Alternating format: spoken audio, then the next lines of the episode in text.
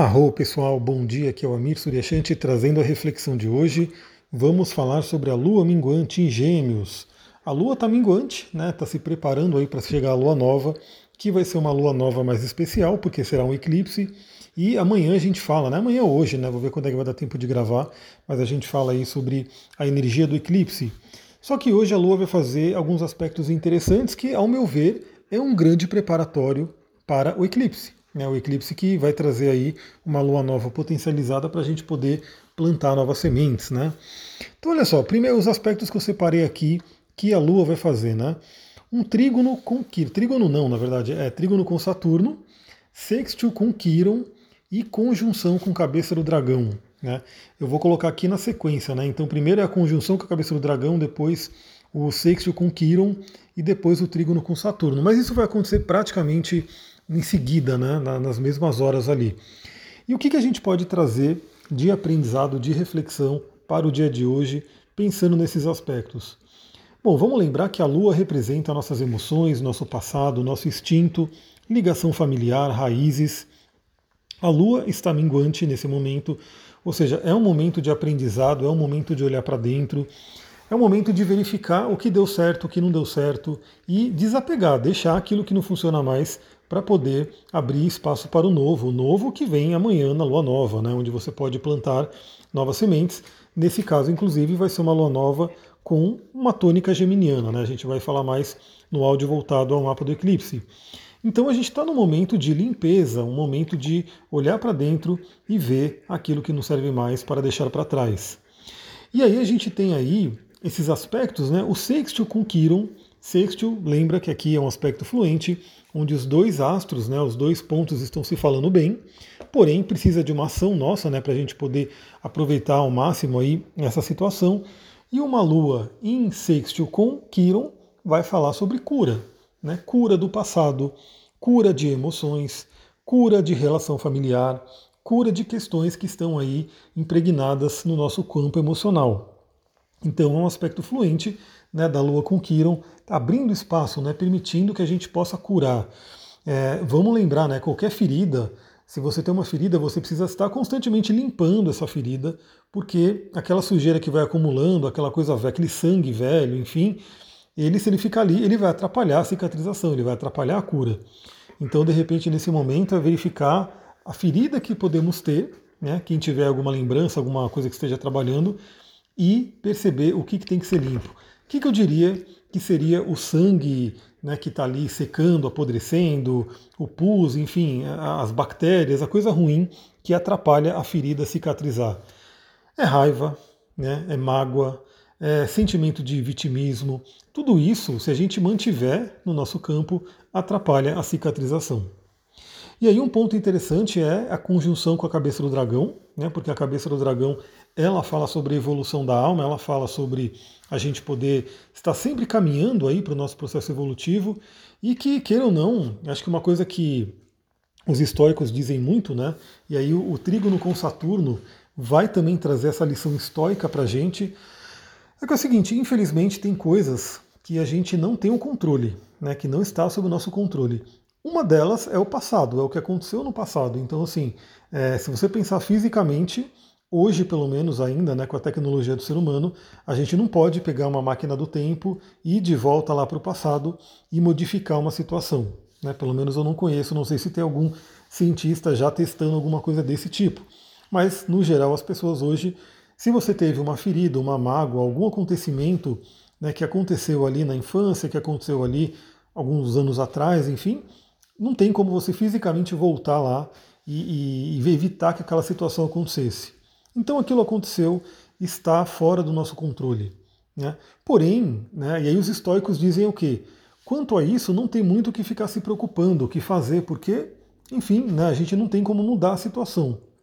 Agora, tem alguma coisa que está no nosso controle, e é a nossa mente. É como a gente consegue enxergar essa situação. E aí sim, eu diria que, por mais que a gente não tenha hoje uma tecnologia né, para que nos leve fisicamente para o passado e modifique o passado, porque também imagina, né? Isso é uma doideira só, porque você modificou uma coisa no passado, você vai modificar todo o futuro e o presente já seria totalmente diferente. Mas fisicamente a gente não volta no passado, só que na sua mente no poder da sua mente, no poder do seu Ajna Chakra, que é um chakra importantíssimo. Até se diz né, que quando você quer desenvolver os chakras, geralmente se fala de começar de baixo para cima, né, Muladhara, Swadhisthana, mas o chakra mais importante para você dominar primeiro é o Ajna Chakra, né, que é o chakra mental, porque ele vai ajudar inclusive a desenvolver todos os outros. Então esse é um ponto importante. Então, com o poder da mente, com o poder do Ajna Chakra, você pode voltar a uma situação do passado na sua mente e ressignificar ela, e tirar aprendizados. Então, assim, novamente, né? Como dizem os estoicos, tem coisas que não estão no nosso controle. E se a gente ficar, é, vamos dizer assim, sofrendo pelo que não está no nosso controle, a gente está realmente fadado a um sofrimento sem fim. Né? Porque se a gente não tem como mudar, aquilo vai ficar doendo né, para sempre.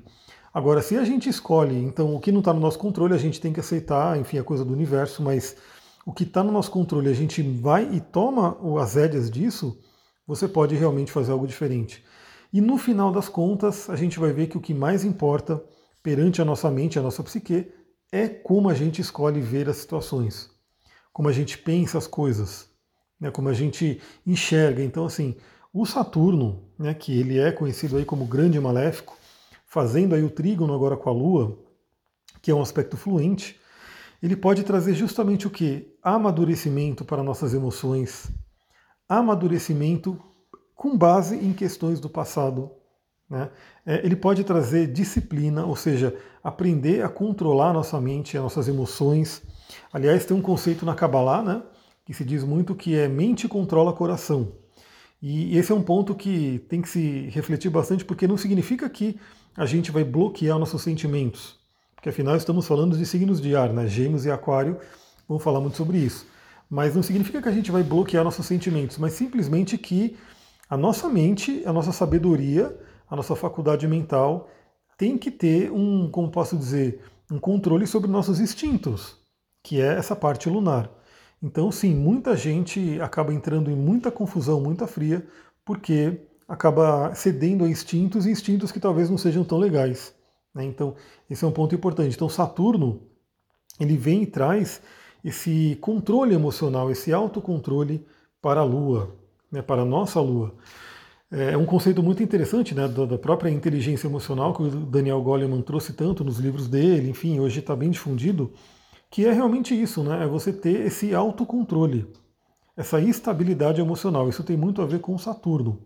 Aliás, Saturno traz também disciplina, estrutura, como eu falei, disciplina e agora estrutura. O que é estrutura, né? Estrutura é força. Estrutura é você ter realmente uma base ao qual você possa se elevar. Então, também, né, novamente, pegando esse contato de Saturno com a Lua. Saturno e Lua também se representam o quê? Saturno é o regente de Capricórnio, a Lua é o regente de Câncer. Câncer está associado ao fundo do céu, casa 4, que é família, passado, raízes. E Capricórnio está associado ao meio do céu, que é carreira, missão de vida. Então sempre falo nos meus atendimentos, e aí quem faz sabe muito bem né, que eu dou exemplos de plantas, porque eu gosto muito de plantas, de árvores, enfim. A gente pode aprender muito com o mundo vegetal. Então eu falo muito sobre isso, né? Que a pessoa está atrás do propósito dela, está atrás da carreira, de dar o melhor de si, de poder ter realmente assim um, um, destaque no mundo, né? Poder contribuir. Só que às vezes ela se sente presa, ela sente que ela não consegue contribuir. E muitas vezes vem por falta de uma base. Por quê? Porque tem questões familiares pendentes para resolver. Tanto que na minha ficha de avaliação, novamente, quem já fez atendimento comigo sabe que eu mando a ficha a ficha realmente já é parte do atendimento, já é parte do processo terapêutico da pessoa. A pessoa vai ser convidada, com cada pergunta daquela, né, são várias perguntas, a relembrar situações, a pensar em algumas coisas que estão ali que talvez ela nunca parou para pensar. E essa ficha vai me dar muita informação para a gente ir trabalhando. Então eu sempre pergunto também sobre relação familiar, né, questão de família, pai, mãe, infância. E realmente assim, é, é quase que certo quando você vê uma pessoa que está com muita dificuldade na questão de ir para o mundo, que é meio do céu, Capricórnio, Saturno, ela tem questões não resolvidas, questões de dores com relação ao mundo do, do plano da Lua, do fundo do céu e do signo de Câncer, né, que vão representar as bases familiares. Então hoje pode ser um dia muito interessante. Se você tem alguma situação pendente ali no passado, para você olhar para aquilo e de repente perceber né, o que, que você pode aprender com essa situação, olhar para essa situação de repente como uma fonte de aprendizado e de fortalecimento. De fortalecimento, daí essa estrutura. Porque, como dizia Nietzsche, né, aquilo que não mata deixa mais forte. Essa é uma lição de Saturno também. Ou seja, você pode ter passado pelas maiores dores que tem, né? Que você realmente fala, meu, como que eu consegui passar por isso? É muito sofrimento. Mas se você está aqui, é porque você teve a força para ultrapassar isso. E, como diz Nietzsche, aquilo que não te mata te deixa mais forte, você tem uma força aí para compartilhar com o mundo. Aliás, Saturno fala sobre propósito também, né? porque Saturno vai falar sobre uma grande lição que a gente tem no nosso mapa. Então, olha no seu mapa aonde você tem Saturno, né? que, que signo que ele está, que casa que ele está, que aspecto que ele faz ali. Existe uma grande lição. Geralmente é um bloqueio que ele traz nessa área da vida. Já dando um exemplo, né? Uma pessoa que tem um Saturno em Libra tem a tendência de ter bloqueios na vida afetiva, nos relacionamentos. Né? Só que mostra ao mesmo tempo que essa é uma área da vida que a alma dessa pessoa, com Saturno em Libra, escolheu se desenvolver, dominar essa área, virar mestre nessa área, virar excelente nessa área. Então, se a pessoa realmente pega os sofrimentos que ela pode ir tendo, né, as dores que ela pode ir tendo na questão do relacionamento, dando, só dando um exemplo de Saturno em Libra. Olha o seu Saturno aí para você ter uma ideia. Ou se quiser, vem fazer aí um atendimento que a gente dá uma detalhada, não só no Saturno, mas no mapa inteiro, né? Para ver o que você pode aprender com o seu mapa astral. Mas imagina que a pessoa começa a ter dores, né, dificuldades de relacionamento, e ela vai ter dois caminhos. Um é desistir né, e falar não é para mim, né, eu não aguento mais, relacionamento não funciona, não serve, e assim por diante. Isso vamos supor que ela não conheça o mapa astral dela, ou seja, ela vai estar esquecendo, ela não, ela não sabe que, por, por, por ter Saturno em Libra, essa é uma área chave da vida dela. Né? E Saturno em Libra poderia ser também Saturno na casa 7, um Saturno em, em com contato com Vênus, enfim. E aí ela simplesmente resolve desistir. Só que numa dessa, ela vai estar perdendo muito, né? porque a alma dela veio para aprender a se relacionar, ela vai estar perdendo isso e vai estar, né, vamos dizer assim, queimando uma encarnação. Né? Ela vai ter que voltar de novo, pelo menos pela minha crença e pela crença da maioria das pessoas que trabalham com astrologia, ela vai ter que voltar de novo e possivelmente vai voltar com uma Vênus retrógrada, né? E aí esse, e um Saturno mais difícil ainda no sentido de relacionamento para ela poder aprender. Isso se ela de, resolver desistir. Agora, se ela resolver olhar para isso e falar não, peraí, eu estou sentindo dores, né? Eu estou tendo muitas dores nesse mundo do relacionamento. O que, que eu posso aprender com isso? O que, que eu posso aprender com isso? Como que eu posso me fortalecer com relação a isso? E aí é por isso que o Saturno também ele vai representar aquele velho sábio, né? aquela energia do velho sábio, aquela energia de alguém que tem mais experiência. E é por isso que também na área de Saturno, né, que você tem ali esse, essa dificuldade de Saturno, é muito, muito interessante você buscar ajuda. Você buscar pessoas que possam ser ali, que possam estar vivendo ali aquele papel de Saturno na sua vida, ou seja, alguém que já passou pela situação, amadureceu e vai te trazer é, um atalho, vai te trazer dicas, vai te trazer é, uma forma de você poder ultrapassar aquela situação sem tanta dificuldade do que se você estivesse sozinha. É, daí entra o conceito hoje de terapias, de, de mentores, de coaches e assim por diante que podem estar te ajudando nessa situação.